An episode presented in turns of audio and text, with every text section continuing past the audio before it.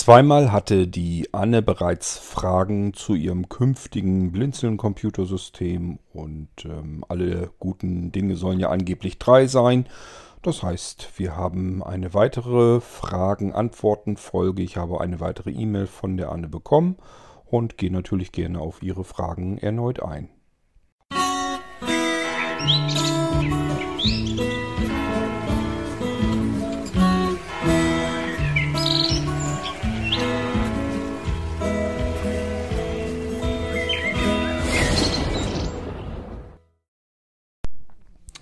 So, Aufnahme läuft. Dann wollen wir mal eben schauen, ob ich die E-Mail denn auch noch geöffnet habe. Sieht gut aus. Dann wollen wir mal schauen. Also einige Fragen sind ihr jetzt noch so eingefallen. Das ist ja auch kein Problem und das sind teilweise auch wirklich gute Fragen, wo ich gerne auch noch mal was dazu sagen kann. Die Auflistung, schreibt die Anne, kommt separat. E-Mail ist angekommen. Ich weiß jetzt, was du genau haben möchtest und kann dir dazu passend dann die Sachen heraussuchen und dir ein Angebot schreiben. Ähm, du schreibst hier, Anne, dass du jedenfalls nicht die quäkige NVDA-Stimme magst und deswegen an die Anna dachtest. Das eine hat mit dem anderen ehrlich gesagt nicht ganz viel zu tun. Die quäkige NVDA-Stimme habe ich noch nie eingerichtet. Also es gibt keinen Blinzeln-Computer, normalerweise nicht. Wenn das so mal passiert sein sollte, habe ich Blödsinn gemacht. Normalerweise gibt es keinen Blinzeln-Computer, der mit dieser quäkigen NVDA-Stimme ausgeliefert wird. Da ist immer eine vernünftige Stimme drauf. Ähm, Im Moment ist es schlicht und ergreifend die Stimme Stefan, die klingt aber auch wirklich sehr gut und äh, hat den Vorteil, sie ist einfach bei Windows mit drinne, fix und fertig dabei und gut ist. Ich hätte gerne sonst weiter die, weiterhin die Eloquenz ähm, eingerichtet, aber das würde bedeuten, ich müsste dann jedes Mal diese Eloquenz-Stimme für euch einkaufen. Ähm, und nicht jeder hat Lust dafür Geld auszugeben. Deswegen kann ich dir nur raten, ganz normal, äh, wenn der Rechner zu dir kommt, dann startet der, der NVDA mit dem Stefan. Und das ist, glaube ich, ganz gut anzuhören. Hat mit dieser, wie du es nennst, quäkigen Stimme gar nichts zu tun. Ähm, ja, ansonsten sagst du, würdest dir sonst halt eine kaufen. Das kannst du natürlich gerne tun. Ähm, ich weiß ja nicht, falls du auch lieber mit der Eloquenz arbeiten solltest, dann vielleicht einfach mal die Lizenz dafür kaufen. So teuer ist sie ja nun nicht und du kannst sie dann immerhin weiter jedes Mal mit benutzen und ähm, ist vielleicht nicht verkehrt. Ähm, Du schreibst, dass dein Drucker nur druckt, kein Lesegerät äh, hat.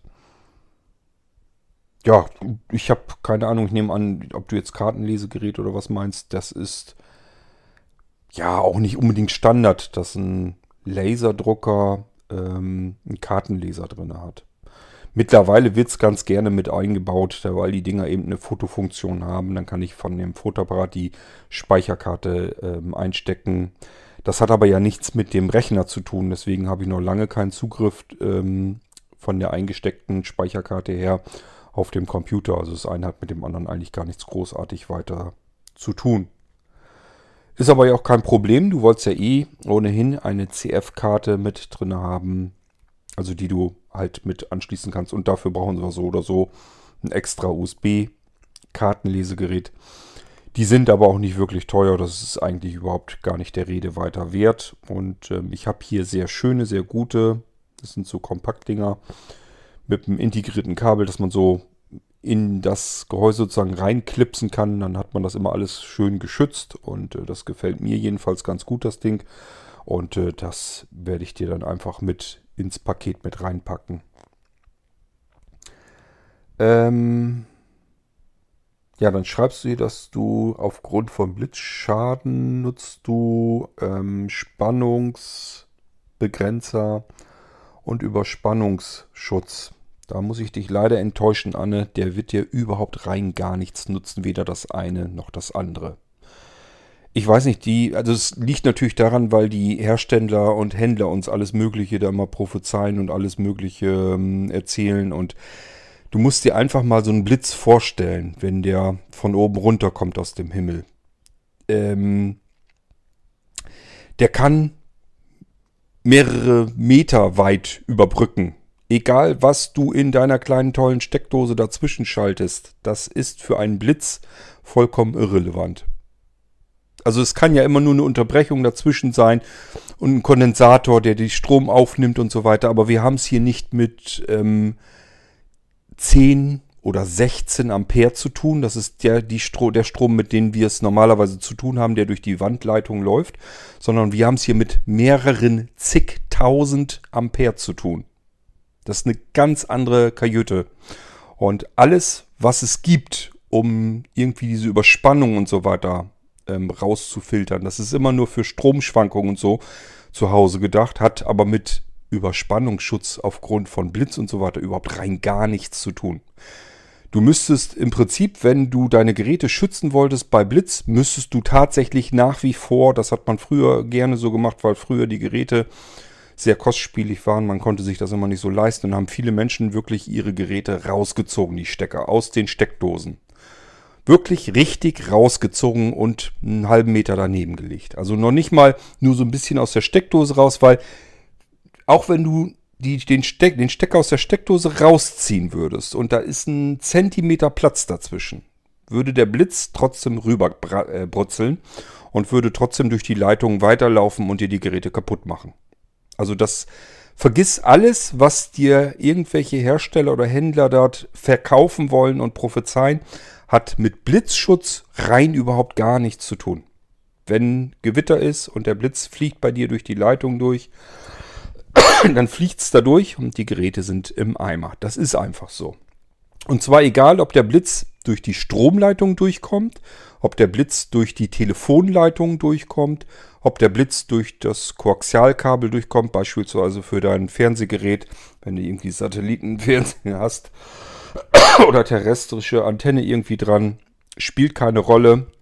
Überall, wo an einer Leitung der Blitz langlaufen kann, ähm, kann der auch in die Wohnung rein und alles, was da dran hängt an Geräten, wie auch immer und egal, was dazwischen sitzt an irgendwelchen möchtegern Schutzsystemen, kannst du vergessen. Definitiv gebe ich dir Brief und Siegel drauf.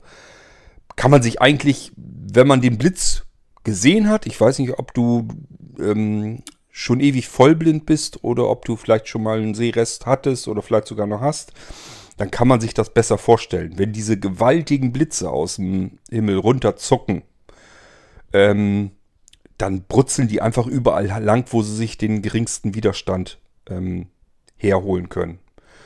Und äh, das interessiert die einen Scheißdreck sozusagen, ob da irgendwo ein Kondensator dazwischen sitzt oder irgendwas anderes, was Strom, den Strom aufnehmen kann, wenn er zu viel ist.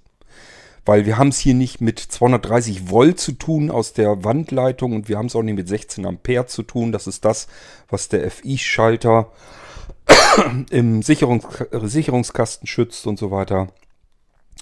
Ähm, man kann das auch durchrechnen. Also ähm, 16 Ampere von der Wand sind, glaube ich, rund 3650 Watt, ähm, die ähm, gleichzeitig aus der Wand herausgezogen werden kann. Da kommen wir gleich nochmal drauf zu sprechen, das ist nämlich wichtig zu wissen. Und wie gesagt, dein Blitz, der kommt da mit mehreren zigtausend Ampere raus. Nicht mit 16, sondern mit zigtausend. Und ähm, das hat alles gar keinen Zweck. Das ist völliger Firlefanz, was du glaubst, dass du da irgendwas an Schutzsystemen oder Mechanismen drin hast. Man kann das benutzen, um Stromschwankungen in den Stromleitungen, das kann nämlich auch passieren. Wir haben es nämlich nicht mit 230 Volt zu tun, sondern das kann auch mal eben bis 240 Volt hochgehen und dann hast du eventuell einen Schutz da drin. Dann sind da andere Schwachstellen sozusagen, die dann den Rest äh, von der Stromleitung trennen, die als erstes sozusagen kaputt gehen und rausfliegen. Und ähm, damit kannst du was aufhalten, aber nicht bei Gewitter, das kannst du vergessen. So, dann fragst du, ob der Power Cube sowas auch hat. Der hat ähm, auch verschiedene Dinge, die ähm, ihn schützen davor, vor Stromschwankungen, vor Überhitzung und so weiter. Das steckt da auch drinne. Aber wie gesagt, Blitz kann er dich nicht vor schützen, kann keine Steckdose der Welt. Kannst du vergessen. So, ähm, und ob er einen Ausschalter hat? Du kannst ihn bekommen mit Ausschalter, denn das muss man auch vielleicht wieder wissen, die Wandsteckdosen, die wir bei uns in den Wänden zu Hause haben, die sind nicht für Last gedacht. Ähm, die dürfen, glaube ich, ich glaube eine Tafel Schokolade oder so an Last haben, also 100 Gramm. Ich glaube ein bisschen drüber oder so. Und äh, alles, was du mehr dran klöppelst, ähm, zieht sozusagen an der Steckdose und ist eigentlich schon gar nicht erlaubt. Und wenn du dir so einen Cube vorstellst, du steckst den direkt in die Wandsteckdose und packst da jetzt überall Stecker und so weiter ran, dann zieht das an deiner Wandsteckdose und kann, das ist ja nur Plastikteil, es kann dir eigentlich auch rausbrechen und deswegen sollte man das nicht tun. Das heißt, der Cube sollte eigentlich irgendwo entweder in eine Tischsteckdose, also eine ganz einfache Mehrfachsteckdose oben reingesteckt, oder aber, was ich empfehlen würde, du nimmst ihn gleich mit Schalter und Zuleitung. Den gibt es nämlich damit auch. Und dann kannst du ein Stück kleines Stückchen Kabel äh, ist glaube ich ein Meter lang oder ich glaube sogar etwas länger als ein Meter, äh, steckst du in die Wandsteckdose rein. Da ist ein Schalter mit dran und dann kannst du tatsächlich diesen Würfel bequem auch an- und ausschalten und vor allen Dingen hast du die Last vom, äh, von der Wandsteckdose weg.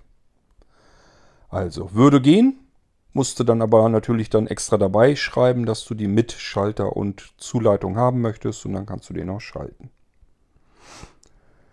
Ähm, dann schreibst du, du du dacht, du würdest denken, dass nicht so viel an eine Mehrfachsteckdose angeschlossen werden kann. Ja, viel. Was ist viel? Es geht nicht um die Anzahl der Stecker und um die Anzahl der Geräte, sondern es geht schlicht und ergreifend um die Last, die du dranhängst. Und zwar in Watt oder in Ampere oder je nachdem, wie du es nehmen willst, spielt im Endeffekt keine Rolle, weil du das eine rechnet auf das andere. Will sagen, habe ich eben erzählt, eine Wandleitung kann, äh, ist üblicherweise mit einem FI-Schalter in deinem Sicherungskasten mit 16 Ampere geschützt. Die können da durchgejagt werden. 16 Ampere kann man sich schwierig vorstellen. Man hat es mehr mit Wattzahlen zu tun. Man kann sich zum Beispiel einen Heizlüfter vorstellen, wenn der jetzt 1800 oder 2000 Watt hat. Oftmals ein Haarföhn hat auch so viel. Oder wenn wir einen normalen Tower-PC haben mit rund 100 Watt, meistens einen ganz kleinen Ticken drunter im Normallauf. Also die haben, wenn man sie einschaltet, haben sie eine große Lastspitze und dann dreht sich das normalerweise wieder runter. Und ein Tower-PC, die haben meistens so knapp unter, unterhalb der 100 Watt, diese verbrauchen. So, und wie kommst du jetzt von diesen 16 Ampere, die durch die Wand ähm, Leitung sozusagen durchgehen dürfen. Wie kommst du dann auf die Wattzahl? Ganz einfach. Äh, das kann man ausrechnen. Wir machen vielleicht mal eine Irgendwasser-Sendung irgendwann über diese ganzen äh, Geschichten über Strom, äh, über die Stromversorgung. Dann könnt ihr euch das selber mal ausrechnen. Man kommt dann auf einen Wert, ich meine, ich hätte das so im Kopf, 3650 Watt, die man aus der Wandsteckdose herausholen kann. Nun muss man allerdings auch bedenken, dass nicht selten Wandsteckdosen ebenfalls an einer Leitung dranhängen, das heißt an einem FI-Schalter und die teilen sich diese 16 Ampere also schon mal auf. Da muss man erstmal wissen, ähm, wenn ich jetzt zum Beispiel mit Strom heizen will, also so Heiz, Heizlüfter und so weiter, das sind halt die Dinger, die richtig Strom ziehen. Da muss ich ein bisschen aufpassen. Ich kann nicht mal eben zwei 2000 Watt Heizlüfter an dieselbe Leitung hängen, dann fliegt mir der FI-Schalter raus. Ist nicht schlimm. Ähm, macht halt klack, klack und dann habe ich keinen Strom mehr in der Wandsteckdose. Muss zum Sicherungskasten gehen, das Ding wieder einschalten. Ähm, aber das muss man eben wissen. Wie viel Watt kann ich da dieser Leitung zumuten und welche Steckdosen gehören zu welcher Leitung dazu. Auf die Anzahl der Geräte kommt es nun allerdings überhaupt gar nicht an. Du kannst sogar diese Power Cubes ineinander stecken, ineinander stecken, ineinander stecken, ineinander stecken, ineinander stecken, sodass du am Ende an einer einzelnen Steckdose mit diesen zusammengesteckten Cubes 150 Steckdosen hättest und da könntest du 150 Geräte anklemmen. Wenn diese 150 Geräte nicht über 3650 Watt verbrauchen, hast du kein Problem damit. Und zwar aber auch wohlgemerkt nicht in der Spitzenlast. Also wenn die Geräte eingeschaltet werden, wie gesagt, brauchen sie immer in dem Moment ein bisschen mehr Strom und das summiert sich dann. Und ähm, deswegen kann dann eine Grenze bereits erreicht werden. Ich hatte das früher in der alten Wohnung, in meiner Mietwohnung, in meinem Büro. Da hatte ich natürlich nicht jetzt solch eine Stromversorgung, wie wir sie hier neu angelegt haben. Das war alles nicht so richtig darauf ausgelegt. Da hatte ich natürlich auch mehrere Laserdrucker und so weiter dran. Und die brauchen, wenn sie eingeschaltet wird, das Ganze, brauchen die unheimlich viel Strom. Und dadurch, dadurch hatte ich den Effekt, dass wenn der FI-Schalter von meinem früheren Büro ausgefallen ist, also abgeschaltet ist. Dann konnte ich zwar zum Sicherungskasten gehen und den wieder einschalten. Er ist aber eben gleich wieder zu, rausgeflogen. Und das lag einfach daran, weil die Geräte dann gleich wieder loslegen wollten, alle auf einmal. Und dann ist eine Spannungsspitze passiert. Und das war eben wieder mehr als diese 3650 Watt und schon ist der FI-Schalter wieder rausgeflogen. So, deswegen musste man dann Geräte regelrecht wirklich am Netzschalter ausschalten oder aber Stecker rausziehen dann den FI rein. Und wenn man die Geräte nacheinander eingeschaltet hat, war das gar kein Problem. Dann liefen die wieder mit weniger Strom und dann war das kein Problem. Wenn du jetzt also dran denkst, dass du zum Beispiel 150 Steckdosen hättest, macht kein Mensch, ist mir klar, aber nur mal als Beispiel. Du würdest dort jetzt zum Beispiel USB-Ladenetzteile anklemmen, die vielleicht, keine Ahnung, Watt oder so verbrauchen. Dann hättest du 150 Watt verbraucht. Dann lass die mal 2 Watt verballern, wenn sie jetzt irgendwie ähm, gerade, ähm, wenn, wenn man das Gerät da dran plötzlich einschaltet zum ersten Mal, vielleicht lassen wir auch 3 Watt drin kommen, dann bist du aber immer noch, über, noch nicht über 1 Kilowatt, also über 1000 Watt. Ist also überhaupt kein Problem. Kannst du problemlos machen. Abgesichert wird die ganze Leitung durch die Sicherung einerseits und den FI-Schalter andererseits und ähm, das fliegt dann eben raus. Die, äh, der FI-Schalter sorgt eigentlich dafür, der guckt einfach, ob Strom irgendwo abhanden kommt. Also der schaut einfach nach, ist der Strom, den er abgibt, der darüber rausgeht, kommt der auch so wieder rein, weil wir normalerweise einen Stromkreislauf haben. Es wird nicht wirklich Strom verbraucht. Und ähm, solange wie das alles in Ordnung ist, bleibt der drin. Und wenn Strom irgendwo entweicht, dann sagt er sich, hier ist irgendwas faul, das kann nicht sein. Und dann fliegt er normalerweise raus.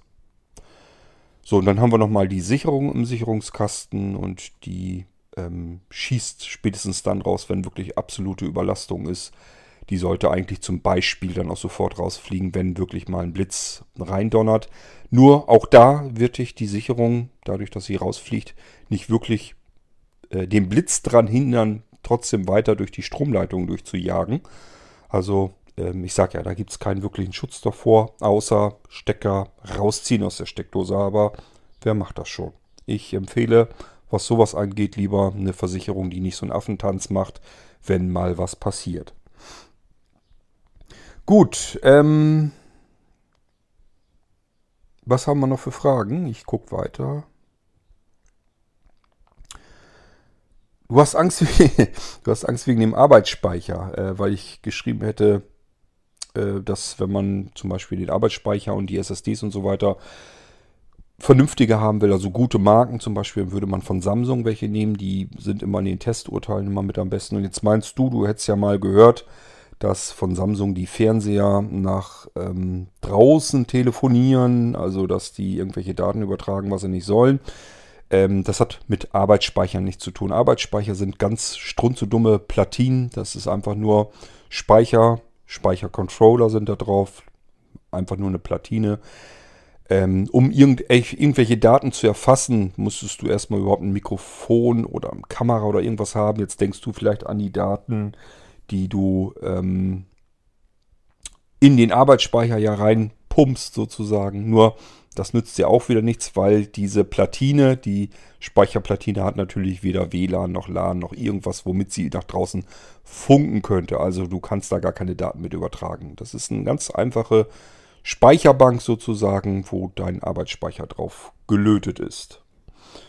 der kann nicht irgendwie Daten irgendwohin übertragen, wo sie nicht hingehören. Mal davon abgesehen, dass so ein Gerät ein Betriebssystem bräuchte, äh, also auch Software, die das tun würde. Und ähm, solche Software, die gehört mit Sicherheit nicht auf Blinzeln-Systeme drauf.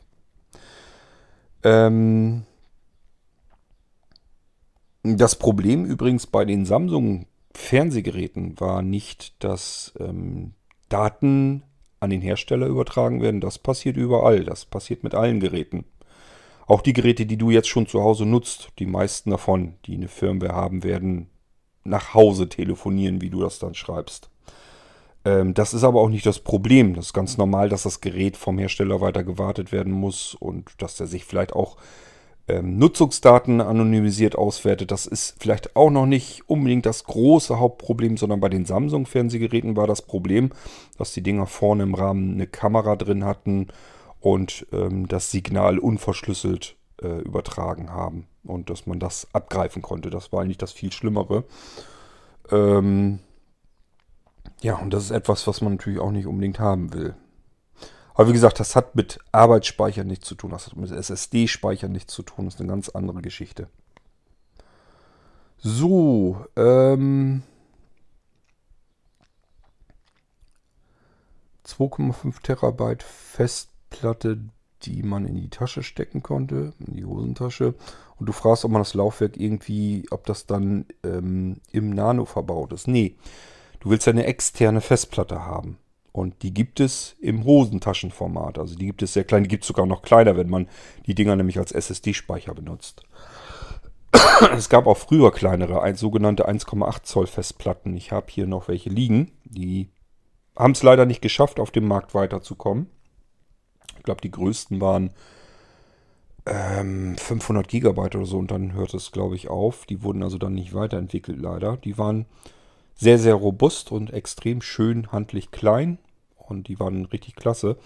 Man hat sich wahrscheinlich einfach gedacht, mittlerweile kann man äh, auf Flash-Speicherbasis die Dinger einfach billiger machen und noch kompakter und kleiner. Da machen Festplatten einfach keinen Sinn mehr. Ja, aber das sind 2,5 Zoll Platten. Das sind tatsächlich dieselben Festplatten, die man auch in den Nano reinbauen kann. Sozusagen auf, den, auf, auf das Bodenblech schrauben kann. Es, der Nano hat ja zwei SSD-Speicherplätze.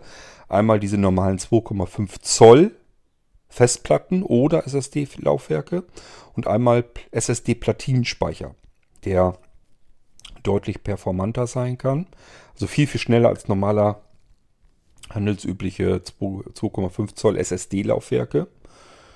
Ähm, liegt einfach an der Schnittstelle. Also diese 2,5 Zoll ähm, SSD-Laufwerke werden üblicherweise über die alte SATA-Schnittstelle äh, mit dem Rechner verbunden und diese SATA-Schnittstelle ist schlicht und ergreifend schon uralt. Auch die aktuelle Version ist schon wieder etliche Jahre alt. Und diese Platinen, die werden sozusagen direkt auf das Mainboard draufgeschraubt und äh, da gibt es eine ganz andere Schnittstelle. Das ist diese NVMe ähm, M.2 Schnittstelle und äh, damit kann das Ganze nochmal erheblich performanter übertragen werden. Ist also alles viel schneller. Und das Schöne ist eben, dass der Nano das hat. Das ist nämlich nicht selbstverständlich. Er hat beide Schnittstellen und die kann man beide auch mit SSDs, zumindest im hohen Modell, belegen.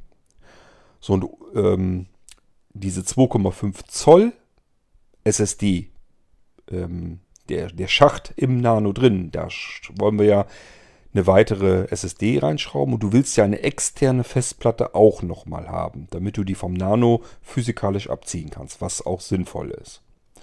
So, und da kann man eben auch eine solche 2,5 Zoll jetzt Festplatte nehmen. Und die kann man wiederum in ein ähm, sehr kleines, kompaktes Gehäuse einbauen. Und dann hast du eine externe 2,5 Zoll Festplatte, die so ähm, kompakt und klein ist, dass du sie eben in eine Hosentasche stecken kannst. Die sind auch robuster, weil sie für den mobilen Einsatz gedacht sind. Äh, ursprünglich gebaut für Notebooks und deswegen ähm, würde ich sowieso immer zu 2,5 Zoll Festplatten raten, wenn man es mit externen portablen Festplatten zu tun haben möchte, die man ähm, auch mal mit sich rumschleppen möchte. Die 3,5 Zoll Platten sind eigentlich nur dazu da, damit sie stationär verwendet werden. Die sollte man dort, wo sie stehen, stehen lassen und möglichst auch keine Erschütterungen und nichts aussetzen. Dafür sind die Dinger einfach nicht gedacht. Und die 2,5 Zoll Festplatten, die sind, können das eher ab. So, und die würde ich dir dann fertig machen, damit du den Nano davon auch mit starten kannst und auch ähm, Sicherungen machen kannst. Ich überlege gerade, ob ich eventuell dir da zwei Sachen fertig mache, also zwei Angebote schreibe. Dann kannst du dir das selbst mal durchlesen und entscheiden. Denn es würde auch hier natürlich etwas bringen, wenn man diese 2,5 Zoll externe Festplatte als SSD-Laufwerk nehmen würde. Der Nano würde um ein erhebliches schneller auch von dieser SSD von der externen dann starten an seinem USB-Anschluss. Also viel, viel schneller. Es läuft alles viel schneller als von einer alten rödeligen Festplatte. Ähm, aber ist ganz klar, ist natürlich eine andere Preisklasse wieder und deswegen, wenn überhaupt, mache ich dir beides fertig, dass du entscheiden kannst, ob dir der Mehrwert das Ganze wirklich auch wert ist. Ansonsten nimmst du einfach eine Festplatte. Sie ist ja eigentlich mehr dazu gedacht, um im Notfall etwas in der Hand zu haben. Also von daher nicht ganz so schlimm. So, du schreibst dann hier, Milestone-Diktiergeräte müssten dann auch noch an den Nano ran. Dürfte kein Problem sein. Ich weiß zwar jetzt nicht, welche Verbindungskabel die haben. Ich gehe mal an, davon aus irgendwie per USB. Wenn du irgendwie was brauchst, seriell auf USB, also seriellen Anschluss hat der Nano natürlich nicht, Parallelen auch nicht. Wenn du sowas brauchst, musst du es vielleicht nochmal sagen, dann kann man da auch wie hier wieder entsprechende äh, Kabel und so weiter dann mit einkaufen. Das ist auch kein Problem. Man kann alle Anschlüsse auch an den Nano wieder dran bekommen. Dann geht es weiter mit Thunderbird. Du fragst, ob man mit dem Ding auch Verteilerlisten und Kontaktgruppen und so weiter erstellen kann. Der Thunderbird ist ein komplett ausgewachsener, ausgereifter sehr funktionsreicher ähm, E-Mail-Client. Der steht anderen E-Mail-Clients in nichts nach. Ich würde ihn an deiner Stelle schlicht und ergreifend mal einfach ausprobieren. Du kannst das auch jetzt schon tun. Ähm, hol dir das Ding doch einfach mal runter. Ähm, gib, gibst du in die Suchmaschine ein. Download Thunderbird Leerzeichen Chip. Und die schlage ich immer vor, weil die am übersichtlichsten noch sind. Und äh, dann lädst du das Ding da mal runter und schaust ihn dir mal an. Ähm, wie gesagt, der hat ansonsten alles Mögliche. Ähm, und dann fragst du, ob, ob es wie bei Outlook äh, auch dort einen Kalender gibt. Soweit ich weiß, ich arbeite selbst ja mit dem Thunderbird nicht. Soweit ich weiß, hat der Thunderbird einen eigenen Kalender und du kannst aber auch den Sunbird, heißt der glaube ich, auch noch dazu nehmen. Ist genauso kostenlos, ist ebenfalls von Mozilla und die beiden ergänzen sich. Es funktioniert also alles, läuft ineinander äh, rüber und so weiter. Und äh, das ist ein sehr umfangreicher Kalender, der Sunbird dann dazu. Ähm Aber wie gesagt, ich mache dir das ja auch fertig als Paket, dass du dein Outlook ebenso benutzen kannst, dass du das Office-Paket wieder drin hast. Und ähm, von daher, du hast alle Möglichkeiten. Es spielt eigentlich gar keine Rolle. Pro, so, Probier es aus und das, was dir gefällt, benutze. Das, was dir nicht gefällt, lässt du links liegen. Kein Problem. Ähm, ja, du schreibst ja auch, würdest dir dann auf beiden Accounts, äh, auf beiden Programmen Accounts erstellen. Ja, so würde ich das auch machen. Wenn dann mal einer nicht geht, kannst du immer noch mit dem zweiten dran gehen. Zu Delta Chat fragst du auch etwas. Du nutzt zwei Mail-Accounts, sagst du. Und ähm, müsste, könnte ich beide damit nutzen. Müssen muss man gar nichts. Ähm, Delta Chat ist ja ein Chatprogramm, dem WhatsApp sehr ähnlich. Du kannst Delta Chat benutzen und ähm, mit einem Mail-Account benutzen. Du kannst aber auch beide Mail-Accounts benutzen. Du kannst ja auch einen weiteren Mail-Account einrichten und den nur für Delta Chat benutzen. Also wie du das tust und machst, das bleibt dir überlassen. Faktisch ist es so, dass Delta Chat ein IMAP-Postfach braucht und sich dort, weil IMAP das eben hergibt, ein weiteres Delta Chat ähm, Verzeichnis im IMAP-Postfach anlegt. Da kommst du normalerweise so gar nicht dahinter großartig. Das heißt, der legt sich sein eigenes Verzeichnis an, wo er seine Chat-Nachrichten und so weiter reinsortieren kann und benutzt einfach den SMTP-Server, also den Ausgangsserver zum Versenden der Nachrichten. Und so funktioniert Delta Chat. Deswegen braucht er keine Registrierung und keine weiteren Daten und so weiter. Ähm du kannst das natürlich auch auf dem Nano dir einrichten. Das wär, wäre auch kein Problem. Ähm, ich habe bloß keine Erfahrung. Also ich habe bei mir Delta Chat bei mir unter Windows ähm, zwar installiert, habe dann auch meine Daten eingegeben. Da hat er aber gesagt, er kann sich mit dem Server nicht verbinden. Warum auch immer nicht. Am iPhone hat das bei mir sofort geklappt. Am, unter Windows hat es nicht geklappt, aber das kann, wie gesagt, an meinem Postfach, an den Zugangsdaten, vielleicht habe ich mich wirklich vertippt, das kann an allen möglichen äh, gelegen haben. Allerdings brauche ich ihn unter Windows nicht, deswegen bin ich da auch nicht weiter nachgegangen und, und am iPhone funktioniert das Ding wunderbar. Ähm, Empfänger müssten Delta Chat aber nicht nutzen. Nö, müssen sie nicht. Wenn Empfänger kein Delta Chat haben, dann kriegen sie das Ding einfach als E-Mail, können es ganz normal nutzen und darauf antworten. Also ist kein Problem. Wenn Sie Delta Chat sich auch einrichten, dann könnt ihr chatten darüber. Und wenn Sie nicht einrichten, dann bekommen Sie es einfach per E-Mail zugeschickt. Dann geht es weiter bei den Lautsprechern.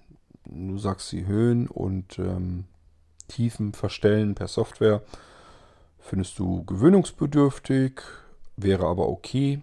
Ich kann ja nachgucken. Also so wie es anhörte, willst du diese ganz ähm, gewaltigen Lautsprecher ja nicht haben. Die wären auch relativ teuer. Also da musst du wirklich, da musst du wirklich sagen, ich will da wirklich Musik hören. Von einem, in einer richtig, richtig super tollen Audioqualität. Ähm, dann würden die Sinn machen, dann hast du da auch Freude dran. Und ähm, wenn du eigentlich nur normale PC-Lautsprecher brauchst, dann werde ich auch normale PC-Lautsprecher suchen. Ähm, ich schaue mal, ob ich diese in diesem, ähm, diese Doppelstereo-Dinger waren das. Die haben wir eine ganze Weile im Programm gehabt. Äh, da konnte man die Lautsprecher links und rechts in dem Gehäuse sozusagen versenken und auch wieder rauslassen. Und das Ding hatte, glaube ich, auch allerhand Einstellmöglichkeiten und die Leute waren auch sehr zufrieden. Wenn ich das Ding noch kriegen kann, bestelle ich dir das. Äh, der war sowohl vom Klang her in Ordnung als auch von den Einstellungsmöglichkeiten. Es ist ein normaler PC-Lautsprecher dann. so, Tastatur würdest du dann von deinem iMac benutzen. Kannst du natürlich tun. Ähm, Metall wäre die eventuell zu kalt. Also üblicherweise ist es so, dass die Metalltastaturen meistens ähm, Metallgehäuse zwar haben, aber die Tasten sind meistens mit so Kunststoff.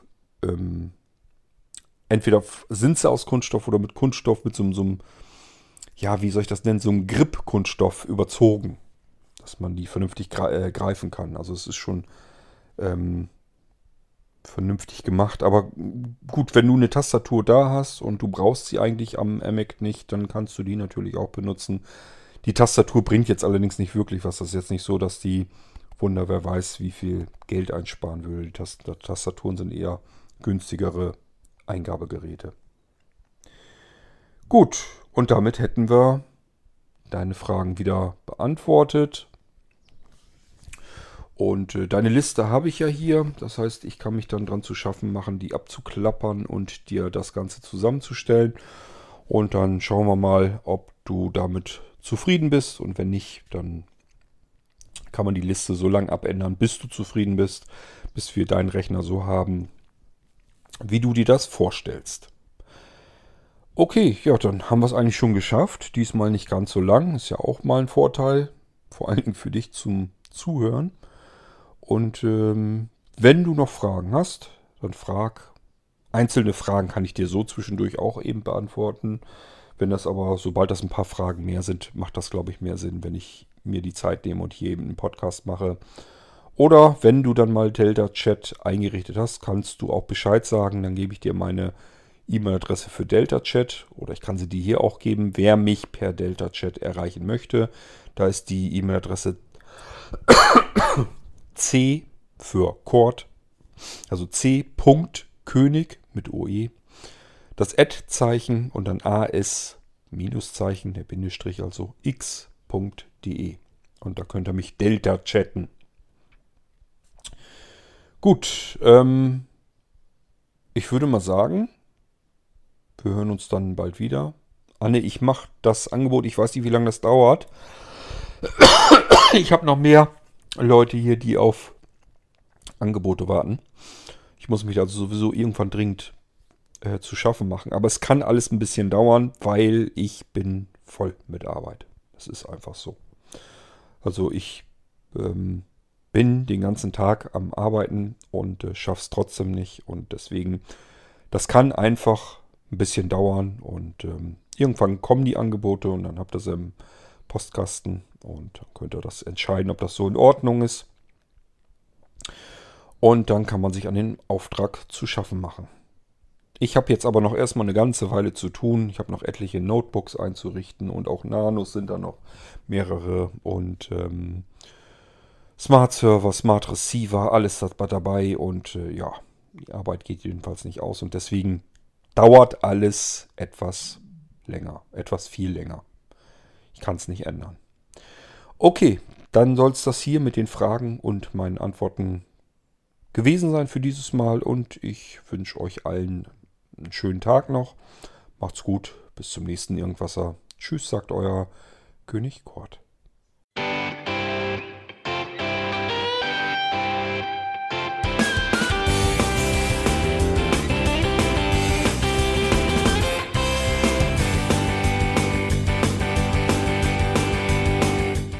Das war Irgendwasser von Blinzeln. Wenn du uns kontaktieren möchtest, dann kannst du das gerne tun per E-Mail an podcast.blinzeln.org oder über unser Kontaktformular www.blinzeln.org. Blinzeln schreibt man in unserem Fall immer mit einem D in der Mitte. Wenn du möchtest, kannst du uns sehr gerne auch einen Audiobeitrag auf unseren Podcast Anrufbeantworter sprechen. Der hat in Deutschland die Telefonnummer 05165 439 461. Und wenn du uns aus dem Ausland anrufen möchtest, dann ersetze einfach die erste 0 gegen die 0049 für Deutschland.